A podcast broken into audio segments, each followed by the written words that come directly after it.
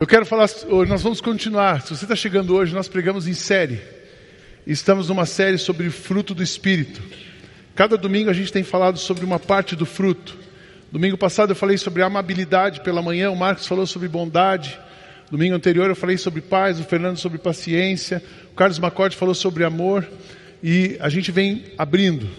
Hoje eu quero, ah, antes de continuar as próximas partes do fruto, as próximas características e evidências do fruto do Espírito em nós, eu quero falar sobre um tema que nasce, que cresce quando a gente vai entendendo a obra do Espírito em nós, que é uma coisa chamada batalha espiritual. A gente entende quando a gente lê o texto de Gálatas, ele fala da nossa carne e fala do mover do Espírito. E a nossa luta diária, todo domingo eu tenho falado isso, todos os pregadores que subiram aqui falaram isso, que a nossa luta diária é a nossa carne contra o Espírito, a nossa carne contra o Espírito. E no meio dessa história, a gente, na verdade, a gente está em uma batalha. Então existe uma batalha que é espiritual. E às vezes a gente muitas vezes a nossa luta emocional é fruto de uma batalha espiritual, ou a, a luta emocional é a brecha para a batalha espiritual começar. Enfim, não é uma coisa separada da outra, a gente já entendeu isso, é corpo, alma e espírito, mas nós estamos diariamente enfrentando uma batalha espiritual. Nós precisamos entender isso. Nós como igreja, cada pessoa aqui precisa entender como crente isso. E cada e nós como igreja precisamos entender. Então hoje eu quero parar e parar, depois continuar, mas trazer uma palavra como se fosse doutrinária, esclarecedora, profética, como você quiser ouvir. Mas é uma palavra de orientação para a nossa igreja. Nós estamos em batalha, eu sei que Deus tem coisas para fazer na sua vida, Deus tem coisas para fazer através da sua vida, Deus tem coisas, Deus está fazendo coisas na nossa igreja e tem muita coisa para fazer através de nós, mas nós estamos em batalha. E a gente precisa se preparar para a batalha. Porque se a gente não aprende, não se prepara, a gente. Uh, eu sei que o final, quem está com Cristo será vencedor, mas a gente se desgaste, a gente sofre e, e queima muita energia com isso. Você vai falar assim, puxa, mas eu estou numa igreja batista e o cara vai falar sobre batalha espiritual. Eu quero contar três histórias, depois eu volto para cá, para o texto bíblico e sigo na mensagem. Três histórias para vocês. A primeira era um taxista. Por que, que nós precisamos esclarecer? porque as pessoas são confusas com relação aos assuntos espirituais e às batalhas espirituais. Certa vez eu peguei um táxi e eu, não, eu gosto de pegar táxi e gosto de conversar, naturalmente. Não falei para ele que era pastor, porque se eu falo que é pastor, o cara já põe a mão na carteira. Ele tem medo, né? E eu conversando com o cara. Aí eu perguntei para ele: Você já foi em alguma igreja?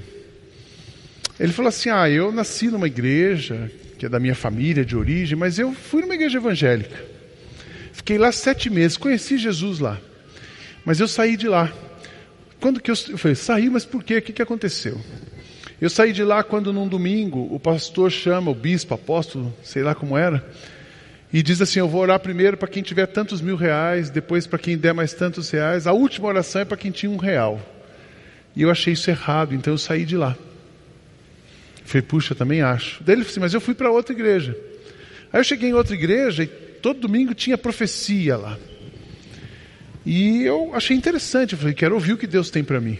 Até que eu recebi um monte de profecia e nada daquilo aconteceu na minha vida, era tudo errado. A pessoa falava, mas ela estava falando errado. E aí eu percebi que o pastor estava enganando.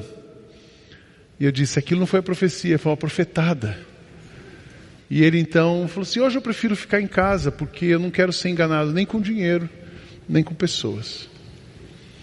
Tem uma segunda história.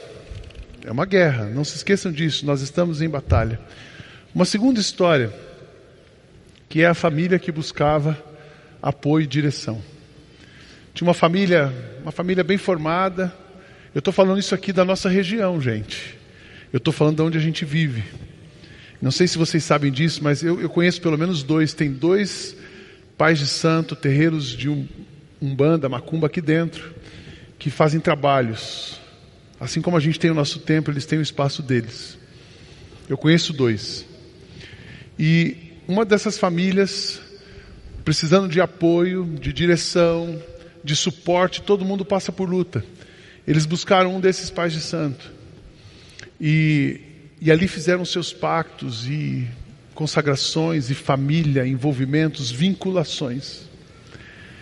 E não melhorou, as coisas não mudaram, as coisas pioraram.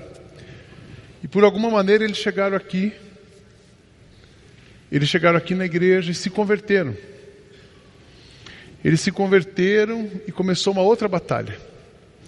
E aí eles assim, pastor, a gente tem algumas imagens, algumas coisas lá em casa. Será que o senhor vai lá um dia para a gente sumir com isso? Eu disse, claro que eu vou. Falei, Beto, vamos comigo, você vai ver meu lado pentecostal hoje. Tem a desratização e tem a desdemonização. E eu fui com o Beto nessa casa, um casal distinto, amável, educadíssimo. Ouvimos as histórias dele e nós vimos como que aquela vinculação trouxe um prejuízo emocional, familiar, espiritual para eles. E eles estavam contaram as histórias e os seus o que estava acontecendo. E nós retiramos, eles já tinham botado fora muita coisa que foi consagrada. Nós pegamos as últimas coisas que tínhamos, levamos fora e quebramos. Eu tenho orado por esse casal, que a, a, a cor da casa mudou na hora. E eu tenho orado por essa família, que Jesus continue essa obra que ele começou.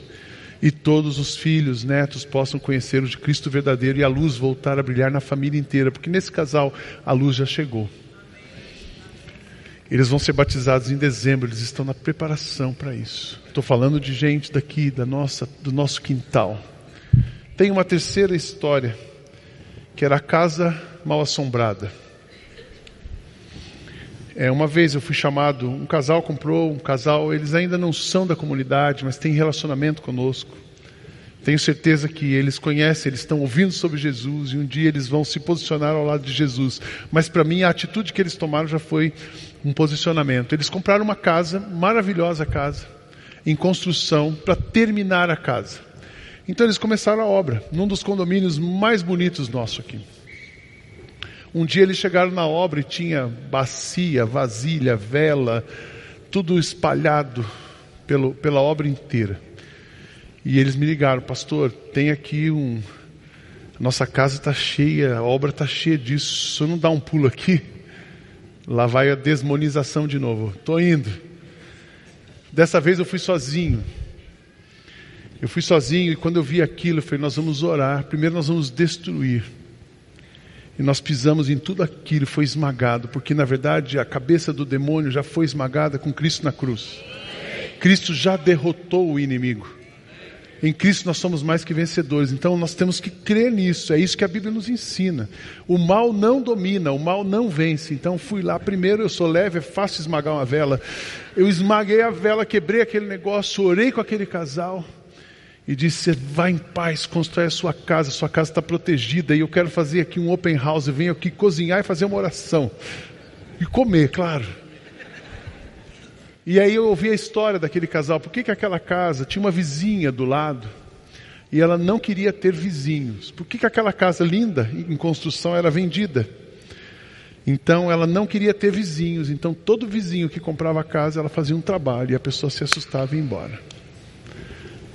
A minha oração tem sido que essa casa seja construída, que ali seja um altar de adoração a Deus. Eles estão em processo de construção e que essa vizinha conheça Jesus e se renda aos pés de Jesus.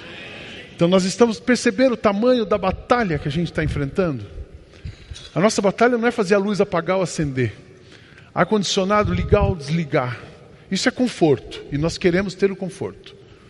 Mas a nossa batalha é muito profunda. Nós, cada crente aqui está numa batalha. Então, essa igreja, você está aqui, você está vindo, veio para cá. Deus te plantou nesse lugar para que nós possamos juntos nos abraçar e enfrentarmos as hostes do mal que tentam imperar sobre este lugar, sobre esta cidade, sobre o nosso país. Mas Jesus, Jesus era esse tipo de batalha que ele enfrentou. E eu quero para uma história bíblica agora. Essas três foram as que eu vivi. Aí você fala assim: "Nossa, eu não sabia que Batista expulsava demônio, queimava, quebrava a vela". A gente faz isso, sim. Porque Jesus está em nós mas de uma maneira equilibrada, porque o que acontece às vezes, o que aconteceu com aquele motorista de táxi, é uma coisa desequilibrada, é uma coisa abusiva, que aí perde a noção e aquilo que é completamente sério e real vira uma coisa banal. A igreja se distanciou muito da essência de batalha espiritual, da essência da profecia, da essência da oferta e da generosidade. E eu entendo que Deus ensina e o diabo vai cegando as pessoas, inclusive religiosos, para distanciar as pessoas daquilo que realmente Deus quer. Mas a gente, o apóstolo Paulo já nos avisou que nós não estamos lutando contra seres humanos, mas contra forças espirituais do mal que vivem nas alturas, isto é, os governos, as autoridades, os poderes que dominam completamente este mundo de escuridão, trevas e luz. Cristo é luz, mas existe um mundo de trevas dominado por poderes e autoridades espirituais e nós temos que lutar contra esses poderes e autoridades espirituais. Como é que a gente luta? Vamos ler o texto, Evangelho de Marcos. Mais uma coisa, você fala assim, pô, por que, que não tem então isso aqui na igreja, se todo mundo acredita nisso aqui? Porque esse culto é cristocêntrico e só tem espaço neste lugar para Jesus, amém, irmãos? É cristocêntrico, nós queremos que o Espírito se mova e nos faça ouvir Jesus. É por isso que não tem show para ninguém aqui a não ser para Cristo. Estamos centrados nele. Vamos ouvir o texto e a, e a história, o que aconteceu com aquele menino surdo-mudo. Evangelho de Marcos, capítulo 9, verso 14 a 29. Diz assim: Quando eles chegaram perto dos outros discípulos, viram uma grande multidão em volta deles e alguns mestres da lei discutindo com eles. Quando o povo viu Jesus, todos ficaram admirados e correram logo para o cumprimentarem. E Jesus perguntou aos discípulos: O que é que vocês estão discutindo com eles? Um homem que estava na multidão, mestre, eu trouxe o meu filho para o Senhor, porque ele está dominado por um espírito mau e não pode falar. Sempre que o espírito ataca o meu filho, joga-o no chão e ele começa a espumar e a ranger os dentes e o espírito ataca o meu filho e ele está ficando cada vez mais fraco. Eu já pedi aos discípulos do Senhor que expulsassem o espírito, mas eles não conseguiram. E Jesus disse: Gente sem fé, discípulos sem fé, até quando ficarei com vocês? Até quando terei de aguentá-los? Tragam o menino aqui. Quando o levaram, o espírito viu Jesus e sacudiu com força o menino. Ele caiu e começou a rolar no chão, espumando pela boca. E aí Jesus perguntou ao pai: Quanto tempo faz que o seu filho está assim? O pai respondeu: Ele está assim desde pequeno. Muitas vezes o espírito joga no fogo e na água para matá-lo. Mas se o Senhor pode, então nos ajude, tenha pena de nós. E Jesus respondeu: Se eu posso, tudo é possível para quem tem fé. Vocês podem repetir essa parte? Tudo é possível para quem tem fé. Bem forte. Tudo é possível para quem tem fé. Então o pai gritou: Eu tenho fé. Ajude-me a ter mais fé ainda. Quando Jesus viu que a gente, que muita gente estava se juntando ao redor dele, ordenou ao espírito mau, espírito surdo mudo, saia desse menino e nunca mais entre nele. E o espírito gritou, sacudiu o menino e saiu dele, deixando-o como morto. Por isso todos diziam que ele havia morrido, mas Jesus pegou o menino pela mão e o ajudou a ficar de pé. Quando Jesus entrou em casa, os seus discípulos lhe perguntaram em particular: por que foi que nós não pudemos expulsar aquele espírito? Jesus respondeu: este tipo de espírito só pode ser expulso com oração. Oração, jejum e oração. É muito interessante que você pode ler esse texto e dizer assim: então, está vendo? Toda enfermidade, toda necessidade especial é um demônio. Não, não é isso que o texto estava dizendo. Mas algumas coisas da nossa vida são espirituais, sejam elas físicas, emocionais. Ah, os crentes de uma época diziam o seguinte: todo mundo que tem depressão tem o demônio. Uma depressão pode ser fruto de uma opressão, mas nem toda depressão é fruto de opressão. Uma, uma enfermidade física ou uma necessidade especial física pode ser fruto de uma opressão, mas nem toda enfermidade é fruto de opressão. É fruto de pecado, a nossa doença é o pecado. E ela vai contaminando a humanidade. Mas nós estamos em batalha e muitas vezes criamos brechas. Da onde que vem essa ideia? Onde é que nasceu essa história? É, essa história que eu falo de, às vezes eu chamo brincando, mas eu falo tem uma, uma teologia da macumba evangélica. Da onde nasce isso? Isso nasce 1955, um americano, de uma visão. É, existe um movimento evangélico mundial chamado uh, Movimento de Lausanne. Muita coisa que a gente fala aqui da obra missionária, o evangelho todo, para o homem todo, em todo lugar, Pacto de Lausanne, 1974. Missão integral, a gente abraçar todo mundo, perto e longe, rico e pobre, é Lausanne. Mas em 1955 tinha um movimento, tinha uma reunião acontecendo em Lausanne, uma dessas reuniões, e um grupo, então, reunido no hotel da frente, teve 50 pessoas, uma pessoa, um americano, o nome dele está aqui, é o Donald McGavin, ele teve uma revelação que tinham que ter 50 pessoas com ele no hotel em frente ao hotel de Lausanne. E eles ali tiveram uma experiência de visitação do Espírito, uma pessoa foi curada, e então eles têm uma revelação. Qual era a revelação que eles tiveram? Dali que nasce essa questão de batalha espiritual, é, determinação territorial, tem um monte de, de coisa aí dos espíritos territoriais, intercessão espiritual em nível estratégico, talvez você já esteve envolvido nesses movimentos. E eles diziam que a gente tem que, sair quebrando o demônio. Então eles demonizaram os problemas da humanidade, esse grupo. Isso se espalha pelo mundo. Então é dessa corrente que vem muita heresia que a gente enfrenta hoje. E, e, muita coisa, na verdade, às vezes essas, essa corrente ela neutraliza os crentes tradicionais para que a gente rejeite aquilo e deixa os daqui bem maluco, porque o cara começa a ver demônio na parede. Uma vez nós estávamos recebendo uma, uma família na igreja, ah, e eles vieram, frequentaram vários meses. Depois ela disse assim: Pastor, eu preciso, a minha entrevista tem que ser com o senhor, porque eu tenho uma, uma dúvida. Ah, eu, quando chego na igreja, aí ela veio: Como é que a igreja pensa em intercessão? Eu disse: A gente ora, a gente tem um grupo de intercessão, de liderança. Deu um problema, nós estamos orando. A gente tem que interceder. A intercessão nos leva aonde não chegamos. Elas, não, mas não é dessa intercessão que estou falando, da intercessão territorial, demoníaca. Porque, olha, eu fico aqui na igreja, eu vejo os demônios entrando com pessoas, tal pessoa entra com demônio, tal pessoa não entra. Eu falei, uau! Você já pensou você vir para um culto e alguém ficar olhando quem está com demônio e quem não está? E é, aqui tem intercessão forte. Eu disse, forte não, tem fortíssima. Mas não essa intercessão ligada a uma pessoa especial. Aqui no Brasil tem alguns nomes. E aqui no Brasil lançaram-se livros sobre isso. Na minha adolescência, o autor da época era o Frank Peretti, Este Mundo Tenebroso. Quem leu esse livro? Você tem mais de 50 anos, né? Você era adolescente naquela época, quando lançaram o livro, né, Walter? A gente lia e era uma história de um pastor, uma família pastoral numa cidade, e ali todos os demônios queriam acabar com aquela família pastoral. Eu não tenho dúvida que os demônios querem acabar com as famílias pastorais. O demônio quer acabar com qualquer crente. Tudo que Deus é a favor, o diabo é contra. Então tem um monte de demônio contra você, tem um monte de demônio contra essa igreja. Mas Cristo está ao nosso favor e Ele é suficiente para derrotar qualquer demônio, amém, irmãos? Então a gente tem que. E onde é que nós vamos colocar o nosso olhar, a nossa fé? Enfim, Aí aquele, aquele livro falava disso, uma família pastoral, que, e aí começava a batalha. Depois, na década de 90, teve a Rebecca Brown, todo mundo lia Rebecca Brown, Rebecca Brown.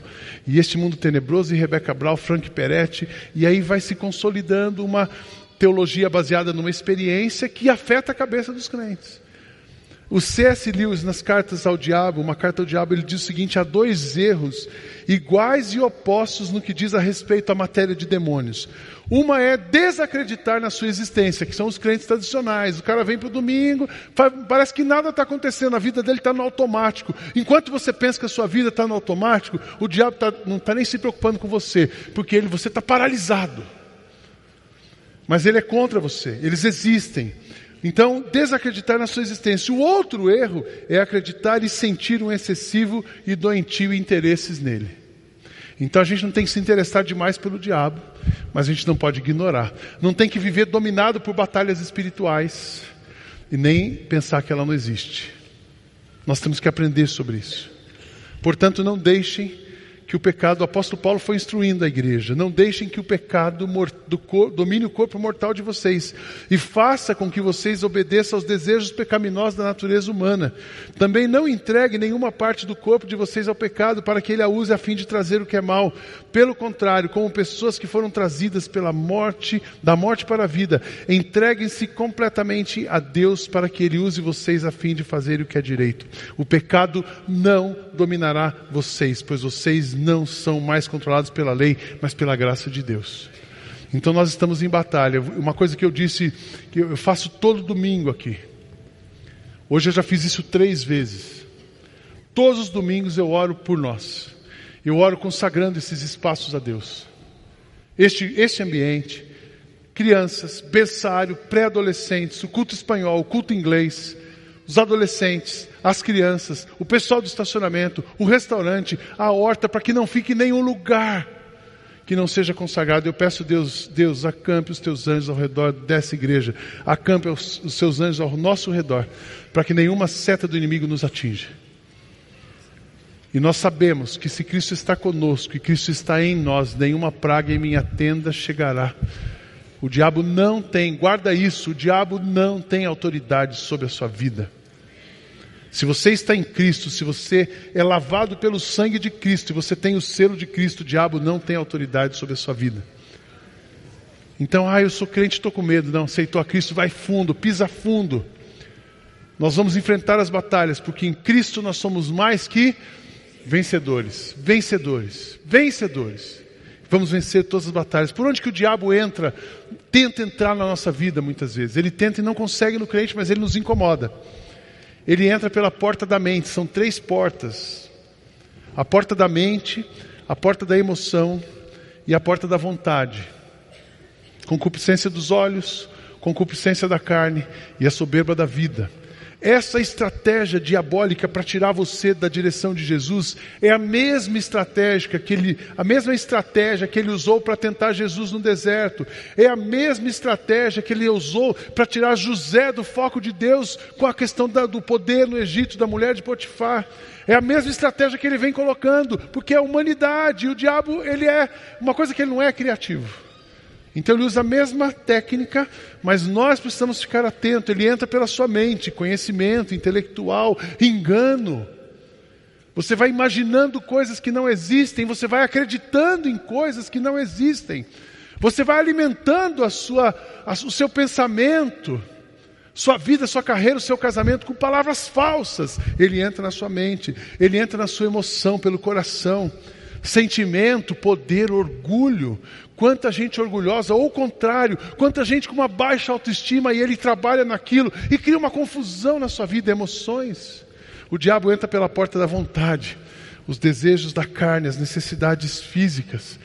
Sabe aquela história que você não, não, assim, não, se interessa mais pelo seu marido, aí começa a aparecer um outro, ou o contrário, você está insatisfeito com as pessoas que você tem na sua comunidade, não tem amigos, você começa a ficar, e eu queria um negócio, aí você começa a procurar, e você, e o diabo vai mexendo com a sua vontade, então ele mexe com os seus olhos, ele mexe com a sua carne, ele mexe com a sua vaidade. Tem aquele filme O Advogado do Diabo, e o pecado preferido do diabo é a vaidade. É um filme horrível de assistir, mas muito real.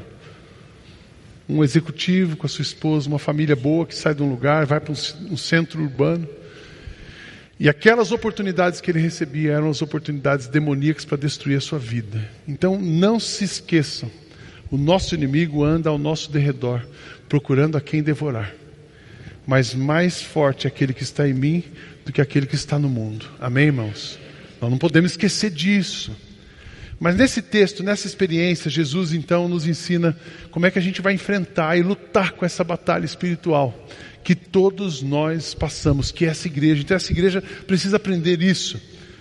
Eu quero sugerir quatro lições aqui para nós. A primeira questão para a gente enfrentar a batalha espiritual: nós precisamos ter consciência da realidade espiritual. Precisamos ter consciência da realidade espiritual. Ah, eu não, não para mim é tudo leve. Olha, comigo não pega. Pega sim. Um homem no meio da multidão, olha o que, que aconteceu com aquele pai, o que, que ele teve que fazer. Ele, um homem no meio da multidão, respondeu: Mestre, eu trouxe o meu filho, eu, ele teve uma ação, eu trouxe o meu filho que está com espírito que o impede de falar. Ele já sabia que o problema era espiritual. Não é assim, olha, eu passei no Einstein.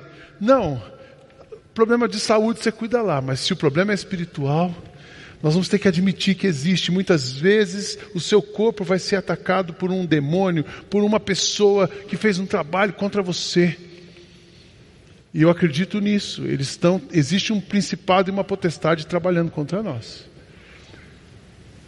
mas nós vamos resistir. Como é que a gente resiste? Consciência. Um homem, ele trouxe. Onde quer que eu apanhe, joga-o no chão. Ele espuma pela boca, ele range os dentes, ele fica rígido. Eu pedi aos discípulos que expulsassem o espírito, mas eles não conseguiram. O homem já estava em batalha.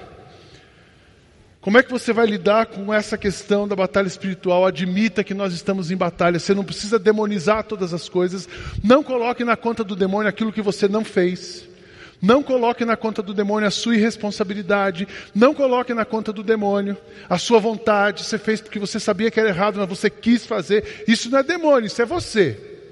Mas não se esqueça, admita aquilo que o demônio, tudo que você quer fazer de bom, o demônio vai tentar com que você faça o contrário admita. E aí fuja de confrontos, fuja de confusão. Como é que você, quando você admite, você foge de confusão, não entra e vigia. Vigia a sua mente, vigia aquilo que você vai olhar, vigia aquilo que você vai botar dentro de você, vigia aquilo que você vai é, comer, vigia aquilo que você vai, com quem você vai andar. Porque muitas vezes ele vai colocar pessoas ao seu redor para entrar na sua vida. E ele não tem autoridade sobre você, mas ele começa a criar obstáculos para dificultar você. E a gente entra.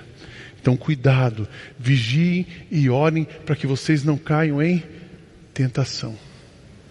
O diabo está tentando, mas nós temos que vigiar. Então essa luta existe, irmãos. Essa luta existe. Se a gente ficar aqui como crente morno, sabe aquele crente que vem domingo?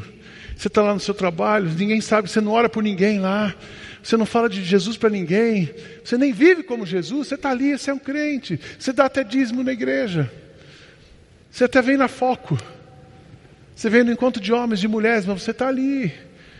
E o, demônio fala assim: deixa aquele lá, aquele lá está fácil, e ele vai investir em outras pessoas. Nós temos que nos posicionar contra o reino das trevas. Amém, irmãos? Admita. Segunda coisa, deseja, como é que nós vamos lutar e lutar essa batalha? Desejar e enfrentar a guerra espiritual.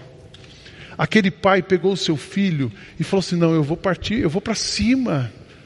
Eu vou para cima do demônio, ele não vai ter autoridade sobre o meu filho, ele não vai ter autoridade sobre a minha casa. E nós vamos lutar com isso muitas vezes. Olha o que aconteceu: o pai dizendo muitas vezes esse espírito tem lançado no fogo e na água para matá-lo. E é assim que ele faz mesmo, gente. O diabo coloca uma cenoura na nossa vida e vai puxando. E a hora que a gente vê, a gente não sabe onde você está envolvido, a profundidade que você está envolvido. Ele tem lançado na água no fogo para matá-lo, mas se podes fazer alguma coisa, tenha compaixão de nós e ajuda-nos. Ir para cima, resistir, lutar, guerrear, declarar coisas contra o Satanás, contra o inimigo porque nós somos vencedores. O apóstolo Paulo escrevendo aos Romanos, ele diz: Pois eu tenho certeza de que nada pode nos separar do amor de Deus, nem a morte, nem a vida, nem os anjos, nem as autoridades ou poderes celestiais, nem o presente, nem o futuro, nem o mundo lá em cima, nem o mundo lá de baixo. Em todo o universo não há nada que possa nos separar do amor de Deus, que é nosso por meio do amor de Cristo Jesus, o nosso Senhor. Amém. Então lute, admita, mas luta, enfrenta. Eu queria aconselhar você na prática, quando você chegar amanhã no seu ambiente de trabalho, olhe por aquelas pessoas. Você não precisa ficar ali sapateando, não, e nem não seja xiita e nem chato. Mas ora pelas pessoas que trabalham com você. Quando você sair para andar no seu condomínio, eu estou falando sério. Quando você sair para andar no seu condomínio, vai orando por cada casa. Nós não acreditamos em demarcação territorial, mas a gente acredita no poder da oração. É isso que nós acreditamos. Tem um bispo, um apóstolo, nem sei quem que o cara é. O cara teve coragem de alugar um helicóptero. Eu vi isso, um testemunho dele. Ele alugou um helicóptero para demarcar território na cidade dele com a urina dele, porque ele era ungido daquela cidade. Isso é insanidade, mas o demônio é contra todos os seus vizinhos. Mas olhe pelo seu prédio, olhe pela sua rua, olhe pelas casas do seu condomínio, olhe pelas empresas dessa cidade, olhe pelos seus clientes, olhe pelos seus alunos. Se você chegar amanhã no ambiente de trabalho e orar, você está enfrentando a guerra, você está resistindo ao diabo. Olhe pelos seus filhos, olhe sobre os seus filhos. Seu filho está dormindo, ele não quer saber muito de oração e nem de Deus, não tem problema, deixa ele dormindo e vai lá no quarto dele e ora por ele. E começa a interceder pelo seu filho para que a graça de Deus, o amor de Deus toque no coração dele tire ele da onde ele está. Amém, irmãos? Orar pela família, pelos clientes, busca Jesus em frente à guerra espiritual. Terceiro, busca Jesus com fé e quebrantamento. Não adianta. Nós não vamos vencer essa guerra com religião, nós não vamos vencer essa guerra com atividade, nós não vamos vencer essa guerra dizendo, vem para cá todo dia. Não é isso. Essa guerra se vence com fé e quebrantamento. Busca Jesus com fé e quebrantamento. O pai pergunta para Jesus: será que você pode? Jesus, será que eu posso? Tudo é possível ao que crê. Imediatamente o pai do menino exclamou: Creio, ajuda-me a vencer a minha incredulidade. Toda a autoridade foi dada a cada pessoa aqui. Toda a autoridade e poder que estão em Cristo foi dado a cada pessoa que está nesse mundo e tem o selo do Espírito que confessou Cristo como seu Salvador. Então você tem poder, você tem autoridade para expulsar os demônios, você tem poder para trabalhar uma família, você tem poder para, vencer e lutar contra o diabo, porque o poder de Cristo está em você. Pois aqueles que são guiados pelo Espírito de Deus são filhos de Deus, porque o Espírito que vocês receberam de Deus não torna vocês escravos e não faz que tenham medo. Pelo contrário, o Espírito torna vocês filhos de Deus, e pelo poder do Espírito Santo, dizemos com fervor a Deus: Pai, meu Pai. O Espírito de Deus se une com o nosso espírito para afirmar que somos filhos de Deus, nós somos seus filhos e por isso receberemos as bênçãos que Ele guarda para o seu povo, e também receberemos com Cristo aquilo que Deus tem guardado para Ele, porque se tomamos parte nos sofrimentos de Cristo, nós também tomamos parte, tomaremos parte na Sua glória.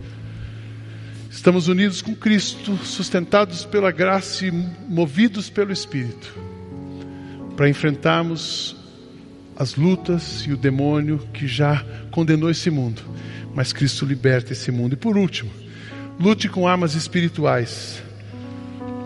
É, ficou uma pergunta no ar: Jesus expulsou o demônio, libertou o menino, ele voltou à, vida normal. Mas ficou uma pergunta: por que, que os discípulos tentaram e não conseguiram? E quando eles se encontram, depois de Jesus ter entrado na casa, os seus discípulos lhe perguntaram em particular: por que não conseguimos expulsá-lo? Ele respondeu: essa espécie só sai com oração e jejum. Então nós temos que lutar com armas espirituais. Comece a orar, irmãos. Comece a orar. Vigie o seu coração. Você tem dois inimigos: um é sua carne, a outra é o demônio. Comece a orar para que a sua carne seja crucificada com Cristo todos os dias e o Espírito flua através de você. Comece a orar para que toda investida de Satanás contra a sua vida caia por terra. Oração e jejum. Abrir mão do prazer para que Cristo tenha mais espaço na nossa vida. É assim que a gente se prepara. Nenhum mal veio para ficar, pois o mal está vencido na cruz. A batalha espiritual é algo real. E nós devemos lutar contra principados e potestades. Eu não acredito naquelas historinhas, mas eu acredito numa realidade. Deus é a favor do Marcos e da Sandra, mas o diabo é contra o Marcos e a Sandra. Deus é a favor do Sidney e da Kátia, mas o diabo é contra nós. E assim é essa luta, mas com jejum e oração, nós resistimos ao diabo e ele foge de nós. Amém, irmãos? Se essa igreja, essa igreja não vai, eu não acredito que nós vamos vencer essa guerra com programas. Nós vamos vencer essa guerra de joelhos. Amém? Nós vamos vencer essa guerra em oração. Nós vamos vencer essa guerra controlando, dominando, pedindo que o Espírito controle e domine a nossa carne. Tenha certeza, se você está com Jesus, a libertação, a cura e a renovação. E terminou a história. Jesus repreendeu o espírito imundo, curou o menino e o entregou de volta ao seu pai e deu de volta a sua vida. O que Jesus quer fazer com a gente é isso. Não importa os seus pactos, não importa se uma pessoa já teve lá e fez pacto, quando ela vem em nome de Jesus e rejeita tudo aquilo, todos os pactos são quebrados. Amém? Mas também não interessa se você é aquele cara morno que está ali, não fique morno, não fique sentado, não se esfrie, porque senão você também não deixa de acreditar que nós estamos em batalha. Então saia do frio e venha para a batalha. Quebre os pactos e venha para a batalha. Foque em Cristo.